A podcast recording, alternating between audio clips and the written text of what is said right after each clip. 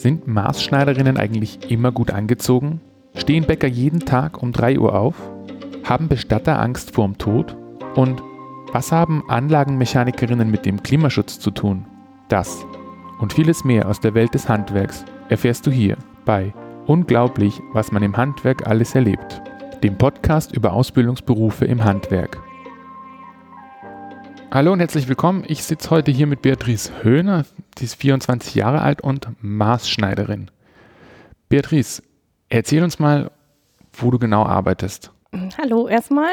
Schön, dass ich hier sein darf. Ähm, ich arbeite in der Schneiderei Vonell in Barmbek. Das ist eine Schneiderei, die Kleinserien anfertigt, Maßanfertigung macht, für Film, Gardinen und generell Dekorationsnäherei macht. Ähm, was machen wir noch? Viele Sachen. Ja. genau, das, um einige Bereiche zu nennen. Und Brautmode. Und hast du dort auch deine Ausbildung gemacht? Nein. Wo hast du die gemacht? Ich habe meine Ausbildung bei Marc Antoni gemacht. Das ist eine Maßschneiderei für Damen und Herren Konfektion. Die sitzen in Bahrenfeld in Hamburg. Genau, und da habe ich eine dreijährige Ausbildung gemacht zur Maßschneiderin für Damen. Du hast eine Ausbildung zur Maßschneiderin für Damen gemacht? Genau. Das klang jetzt so, als würde es noch andere geben. Ja, man kann auch Maßschneider für Herren lernen. Genau, und Änderungsschneiderin. Und kannst du das mal ein bisschen auseinanderklamüsern für uns? Mhm, okay, also wir fangen mal an mit Maßschneider für Damen. Das heißt, man wird Schneider für Damenbekleidung. Man lernt Röcke, Hosen, Kleider, Mäntel und so weiter. Abendgarderobe. Und wenn man eine Ausbildung zum Herrenschneider oder Schneiderin macht, lernt man, wie man Anzüge macht, Westen, Jacketts, genau alles um den Herren herum sozusagen. Und der Änderungsschneider ändert die Bekleidung. In der Vorbereitung ähm, war ich erstaunt darüber, den Beruf des Modisten oder der Modistin, hat das auch was damit zu tun? Modisten machen Hüte, nicht wahr? Das hat nichts mit, äh, ja. mit äh, soweit ich weiß, nichts mit äh, Schneiderei am Hut, haha. ja, okay. Äh, Beatrice, erzähl mal, wie sieht denn eigentlich dein Arbeitsplatz aus? Also du hast ja die, eine kleine Schneiderei in Barmbek. Genau. Aber erzähl mal, wie sieht, wie sieht dieser Arbeitsplatz aus? Also mein Arbeitsplatz besteht aus einer Nähmaschine. Das ist äh, für gewöhnlich eine Doppelsteppstichmaschine, eine Maschine, die einfach gerade ausnäht, aber nicht so eine Haushaltsnähmaschine, sondern richtig eine industrielle, wo die Maschine in den Tisch eingelassen ist. Kann man sich vorstellen, wie diese Pfaffmaschinen, die manche Omas noch zu Hause haben. Ähm, genau, und jeder von, jede von uns hat so eine. Und dann haben wir noch einige Spezialmaschinen wie Knopflochmaschine, Covermaschine, Overlock. Ähm, was haben wir noch? Knopfannähmaschine, Bügelanlage, eine Presse, um Einlage auf Stoff zu pressen. Ja, ich glaube, das sind gerade die Maschinen, die mir spontan einfallen. Und man rotiert halt, je nachdem, was man näht, rotiert man, aber generell hat jeder so seinen Platz. Wer ist da mit dir in der Werkstatt? Also wenn du sagst, die rotiert? Also mit mir in der Werkstatt ist meine Chefin, die macht, den kümmert sich um den Kundenkontakt und schneidet zu, macht die Schnitte. Dann haben wir zwei Kolleginnen, die sich um die Brautmodenänderung kümmern. Dann sind zwei Kolleginnen, die sich um die Kleinserien und die Kollektionsteile kümmern. Und zurzeit haben wir noch zwei Praktikantinnen, Schulpraktikantinnen, die uns bei allem Möglichen helfen, was so ansteht zu schneiden. Wir dürfen auch nähen. Also da ist schon richtig was los. Ja, ist schon ziemlich viel los. Und da ist man nie alleine in der Werkstatt? Nee, man ist nie alleine. Es sind immer Leute oder Kunden kommen, die gucken auch mal in die Werkstatt. Und ist ähm, Maßschneiderin, ist das ein, ein Beruf, wo man viel im Team auch arbeitet oder bist du alleine mit deinem Werkstück zugange? Für gewöhnlich ist man allein an seinem Werkstück zugange und näht von Anfang bis Ende das äh, ein Bekleidungsstück für eine Kundin oder einen Kunden. Und wann fangt ihr morgens an? Um acht. Ganz früh um acht und haben eine Pause von einer halben Stunde und äh, um 16.30 Uhr ist Feierabend. Und seid ihr auch mal draußen unterwegs? Nee, eigentlich nicht. Jetzt habe ich eine ungewöhnliche Frage. Sind Maßschneiderinnen eigentlich immer gut angezogen? ja, vielleicht nicht jeden Tag.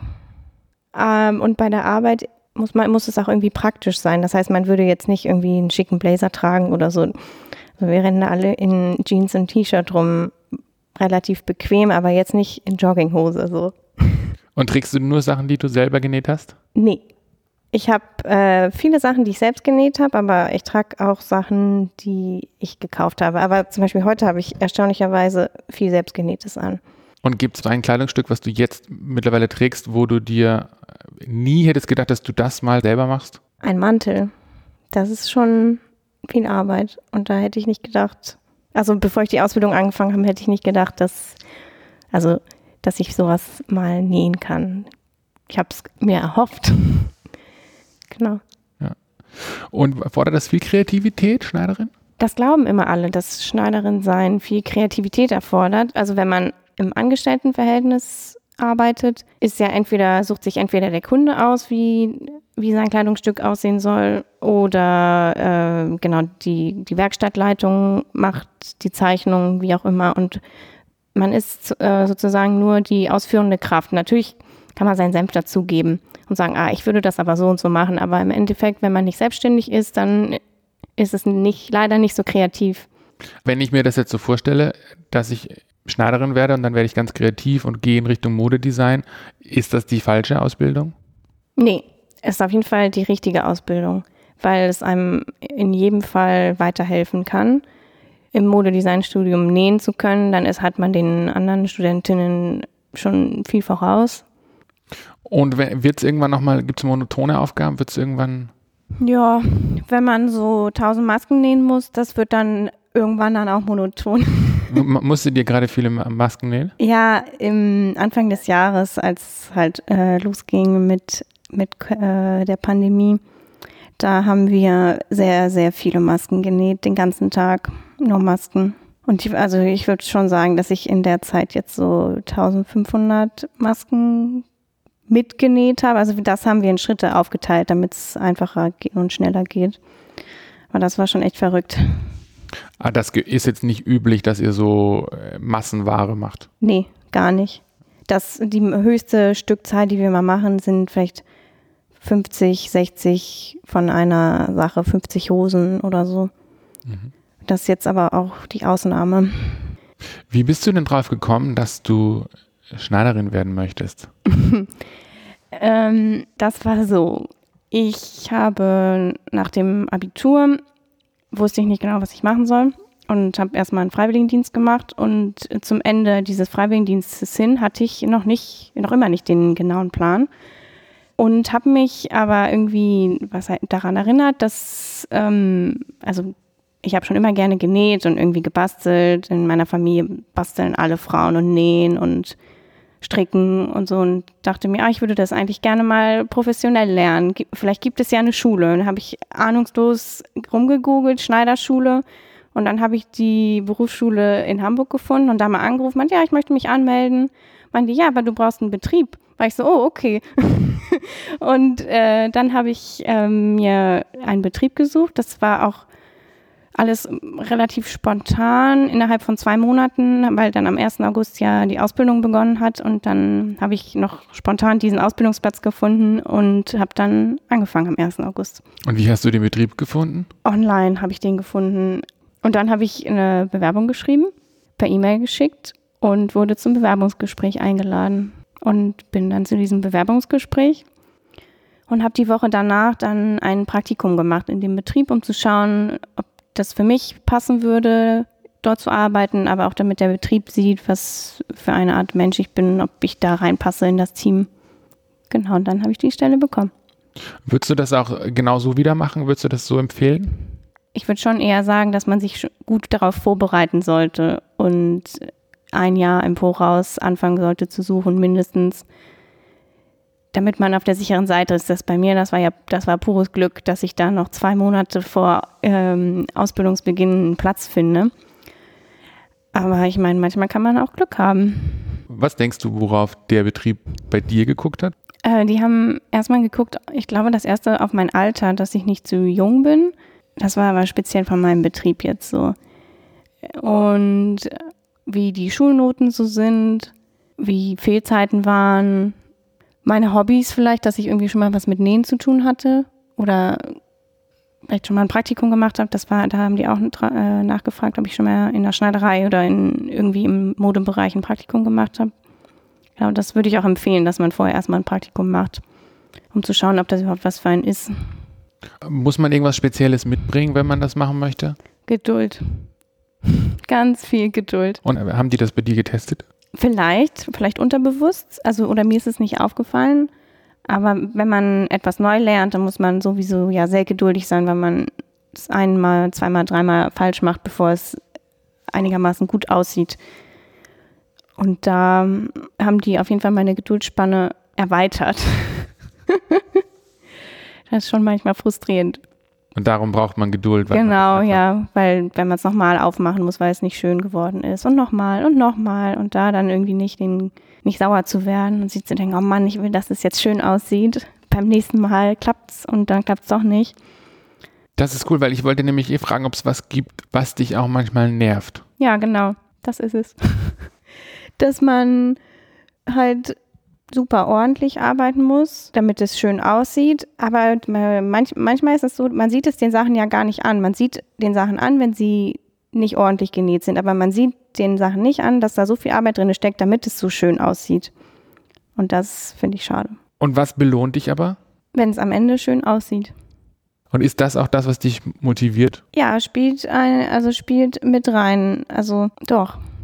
Ich habe schon viel Spaß bei der Arbeit, weil ich ja auch gute Kolleginnen habe, mit denen die wir arbeiten uns gut zu und denen verstehe ich mich gut. Genau, dass wir dann gemeinsam Aufträge abarbeiten und dann fertig sind mit etwas und dann kommt was Neues. Und das ist so ein Erfolgsgefühl, dass man dann, okay, eine Sache ist fertig, jetzt kommt das nächste. Und wenn man dann Feedback von Kunden bekommt, oh, das ist aber so schön geworden, vielen Dank, oder man sogar mal Blumen bekommt, das ist dann natürlich umso schöner.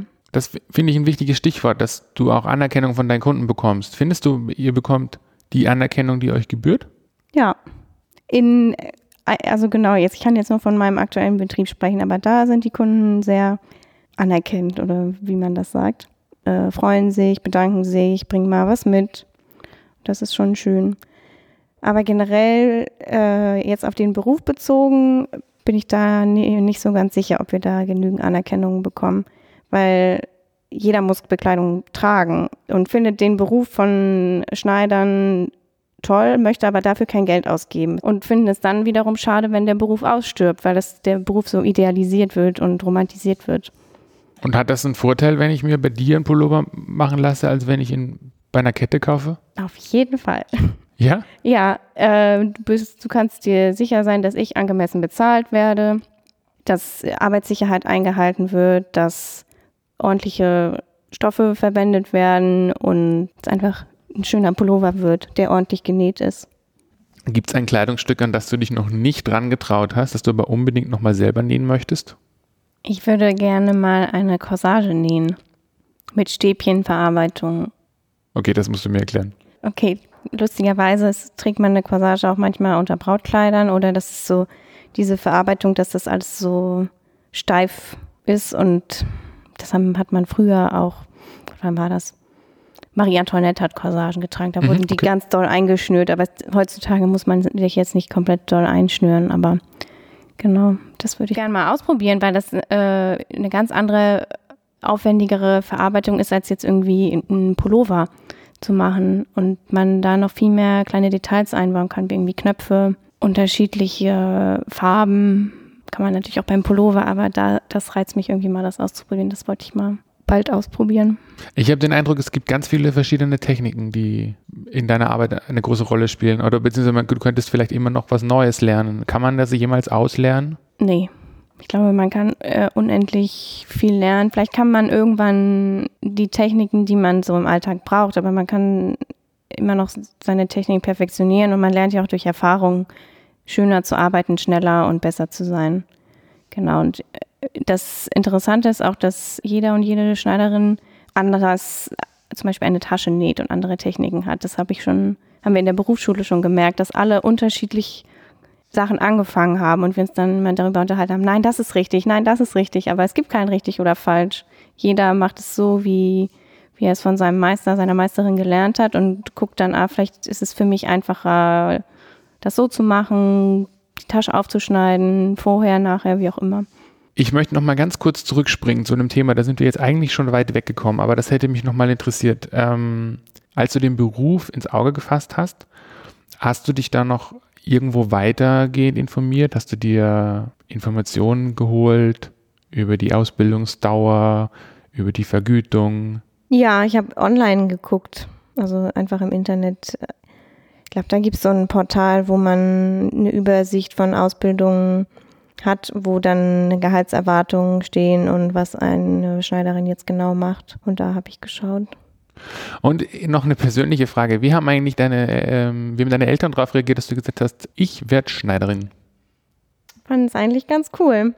Weil, also insbesondere meine Mutter, weil die, das war auch ihr Traum, Schneiderin zu werden früher.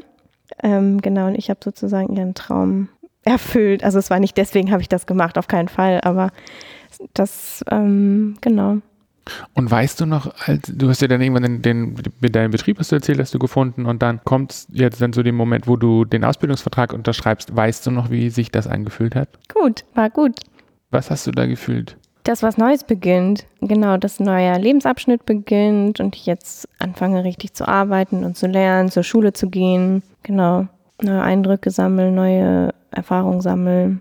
Wie lange warst du in Ausbildung? Drei Jahre. Und dann hast du mit deinem Gesellinnenstück aufgehört? Oder das war der Abschluss? Genau, ich musste ein Gesellenstück nähen. Und zwar ähm, habe ich 40 Stunden gehabt, um das zu nähen. Und das konnte man sich ähm, bis auf gewisse Anforderungen frei überlegen, wie man das macht. Also man musste zum Beispiel, ich glaube, fünf Knopflöcher mit der Hand sticken. Da musste man eine bestimmte Kragenverarbeitung haben. Man muss, man konnte sich dann überlegen, ob man ein Kleid macht oder ein Mantel und ein Rock und ein Kleid und ein Rock. Nee, ein Kleid und ein Mantel, oh Gott. und hat das dann in der Schule genäht, eine Woche lang unter Prüfungsaufsicht.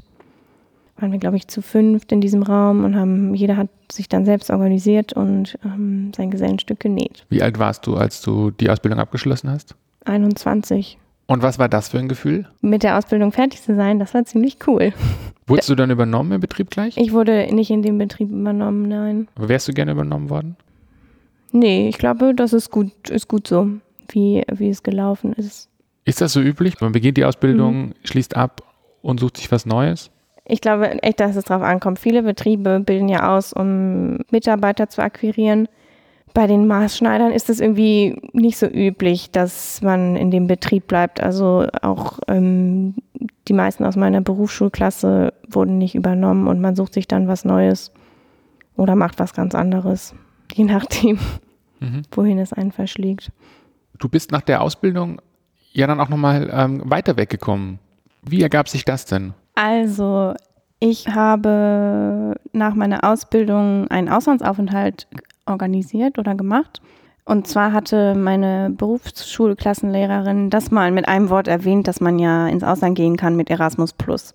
War ich so, okay, das ist ja cool. Und habe ähm, angefangen zu recherchieren und ähm, genau bin dann auf die einen Trigger gekommen, der einem dabei hilft, äh, diese Auslandsaufenthalte zu organisieren. Und zwar kann man bis zu einem Jahr nach der Ausbildung bis zu sechs Monate ins Ausland gehen und bekommt in der Zeit Geld von Erasmus Plus aus diesem Topf von der Europäischen Kommission.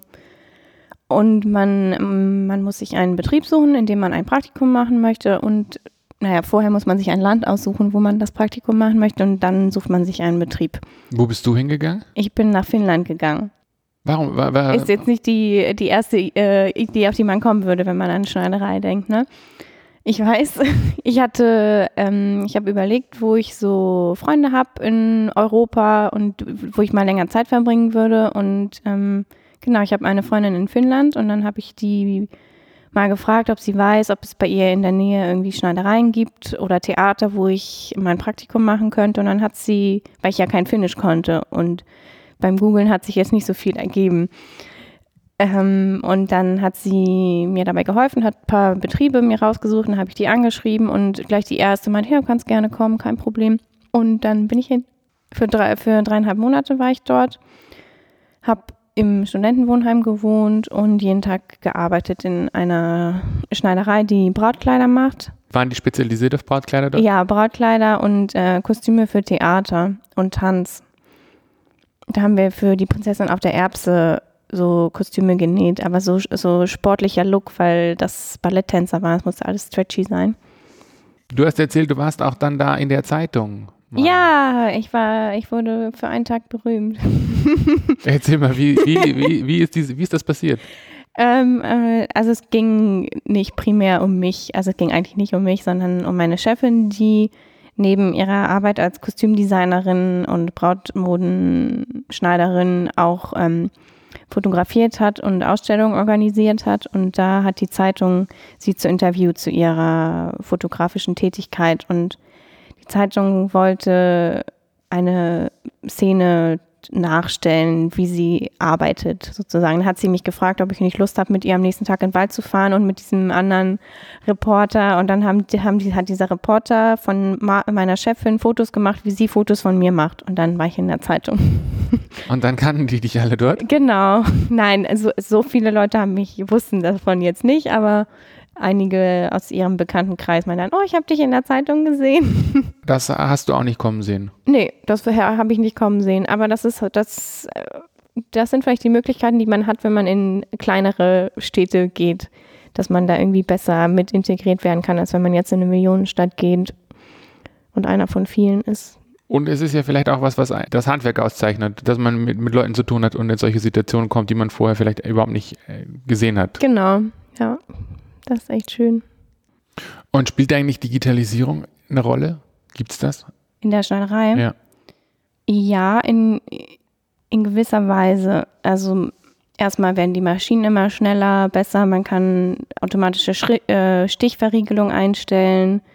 Man kann ja auch äh, sticken mit Maschinen, da kann man dann die auch so programmieren. Und es gibt jetzt neuerdings irgendwie so eine Nähmaschine, die mit Handwischen angeht und äh, vernäht und da muss, da gibt es irgendwie gar keine Knöpfe mehr. Habe ich noch nicht ausprobiert, aber ist irgendwie der neueste Shit auf dem Markt. Das waren so viele Sachen, die ich nicht kenne. Also das erste war die Stichverriegelung. Was ist, was ist eine Stichverriegelung? Eine Stichverriegelung äh, machst du ganz am Anfang, wenn du anfängst zu nähen. Dann fängst du an zu nähen und gehst nochmal zwei, drei Stiche zurück und nähst weiter, damit das nicht aufgeht, deine Naht. Okay. Und das mit dem Handwischen? Eine Maschine mit der wischt mit der Hand ja, über den Stoff. Ist, nee, du nähst, aber du wischst mit der Hand und dann verriegelt sie. Du musst nicht mehr diesen Knopf drücken, sondern sie näht einfach von alleine. Das musst du mir nochmal erklären. Für jemanden, der noch nie in einer Schneiderei war. Ja, die, die, ich habe die Nähmaschine selbst auch noch nicht ausprobiert, das, ähm, aber auf der Messe in Frankfurt gesehen. Und zwar, wenn man näht, normalerweise muss man ja verriegeln und da, da gibt es eine Taste, um zu verriegeln. Oder das Fußpedal kann man nach unten drücken. Und bei dieser Maschine, ich glaube, da gibt es nicht mal ein Fußpedal, sondern die näht und dann macht man mit der Hand so Bewegungen, sodass sie dann vorwärts oder rückwärts ah, näht. Also die Gestensteuerung. Genau. Ah. Ja. Ja. Ah, Wahnsinn. Okay, das ist krass. Ja, und ähm, noch ein Aspekt der Digitalisierung wäre, wären Schnittmuster, Schnittprogramme. Das, also es gibt, ähm, man muss ja, wenn man Be äh, Bekleidungsstücke näht, braucht man Schnittmuster. Das kann man sich so wie Schablonen vorstellen, die man dann auf den Stoff legt und dann ausschneidet und das dann zusammennäht, passend auf den Körper geschnitten. Und ähm, das gibt es schon, ich glaube, bestimmt schon 30 Jahre, dass man so Schnittmuster digital erstellt. Aber es wird äh, immer wieder es gibt immer wieder neue Features in diesem Programm, die es noch einfacher gestalten, dass man auch Lagenbilder legt. Das heißt, dass man, wenn man mehrere Größen von einem Teil macht, dass man das so ineinander verschachtelt auf diesem Blatt Papier, dass man möglichst ähm, viel Stoff spart. Hm. Genau. Also nachhaltig, also die Digitalisierung führt dazu, dass es auch nachhaltiger wird. Genau, ja, in gewisser Weise, ja. Also spielt ja sogar Umweltschutz eine gewisse Rolle. Ja, auf jeden Fall merkt man jetzt nicht so in der, in, in der industriellen Verarbeitung, weil da, ich glaube, da von dem Stoff, da gehen schon immer 20 bis 30 Prozent in den Abfall, die nicht verbraucht werden. Aber wo es geht, wird natürlich eingespart. Manchmal geht es halt auch einfach nicht, wenn die Schnittteile so komisch geformt sind, dass dann da immer so eine, so eine, so eine große Fläche übrig bleibt. Und es gibt ein neues Programm zum Vermessen von Kundinnen. Und zwar fotografiert man die und äh, die stehen, nee, die, Moment, die stehen auf einem DIN A4-Blatt und dann werden die fotografiert und dann werden so, wird so geguckt, werden die Größenverhältnisse ausgerechnet und so erfährt man dann die exakten Maße von den Kunden. Das ist ganz neu auf dem Markt. Ich habe das noch nicht ausprobiert, aber meine Chefin möchte sich das gerne. Also das wird kaufen. kommen. Das wird kommen, ja. Wow. Das ist eine große Veränderung, oder? Weil ich habe dieses Bild vor Augen, Maßschneiderin für Herrenanzüge und dann wird da vermessen und dann sind da Maßbänder und am Ende hat man diesen Mafia-Anzug. Genau. ähm, und, und äh, in Zukunft wird man auf einem Blatt Papier stehen und wird 3D gescannt ja. und dann ähm, wisst ihr genau, wie die Maße sind. Genau, das heißt, man kann auch bequem von zu Hause aus sich äh, Sachen bestellen, zum Beispiel. Ah, so geht das auch. Ich kann das auch von zu Hause. Genau, weil das ist, also das macht es sehr möglich, dadurch, dass man halt äh, einfach nur ein Foto machen muss und das abschicken muss, wird es sehr viel einfacher. Das heißt, es wird auch barrierefreier. Mode wird barrierefreier. Das ist ja sogar Corona-tauglich. Ja, stimmt. Ich kann zu Hause bleiben, ich kann mich vermessen lassen und danach kommt mein Maßhemd oder meine Maßbluse. Genau. Es findet Veränderung statt. Mhm. Wahnsinn. Beatrice, wir kommen zur letzten Frage. Spezialfrage. Na? Kennst du alle 130 Ausbildungsberufe, die man im Handwerk machen kann? Klar. nee, ich glaube nicht. Okay, das beruhigt mich, dass auch Handwerkerinnen nicht alle 130 Ausbildungsberufe kennen. Ich könnte sie jetzt auch nicht alle aufzählen, muss ich ganz ehrlich sagen. Dafür gibt es aber das Internet und dafür gibt es auch eine Homepage. Und zwar gibt es auf der Seite der Handwerkskammer Hamburg einen Ausbildungsberuf A bis Z und dort könnt ihr das rausfinden, wenn euch das interessiert. Den Link findet ihr in der Beschreibung. Ich sage danke fürs Zuhören und dir, liebe Beatrice, Vielen, vielen Dank, dass du da warst und aus deinem Berufsalltag erzählt hast. Gerne. Vielen Dank, dass ich da sein durfte. Ich hoffe, euch hat es gefallen. Tschüss und bis zum nächsten Mal. Tschüss. Das war Unglaublich, was man im Handwerk alles erlebt. Ein Podcast der Handwerkskammer Hamburg, gefördert durch den Europäischen Sozialfonds und der Freien und Hansestadt Hamburg. Dir hat die Folge gefallen? Dann abonniere unseren Podcast. Schreib uns gerne eine E-Mail, wenn dich ein Handwerksberuf ganz besonders interessiert oder du eine Frage hast, die wir unbedingt noch stellen sollten. Die E-Mail-Adresse findest du in der Beschreibung der Folge. Wenn du einen Ausbildungsplatz im Hamburger Handwerk suchst, dann nutz am besten unsere Lehrstellenbörse oder informiere dich in unserem Ausbildungsberuf für A bis Z über weitere Details der Ausbildung. Die Links findest du in der Beschreibung der Folge. Vielen Dank fürs Zuhören und bis zum nächsten Mal.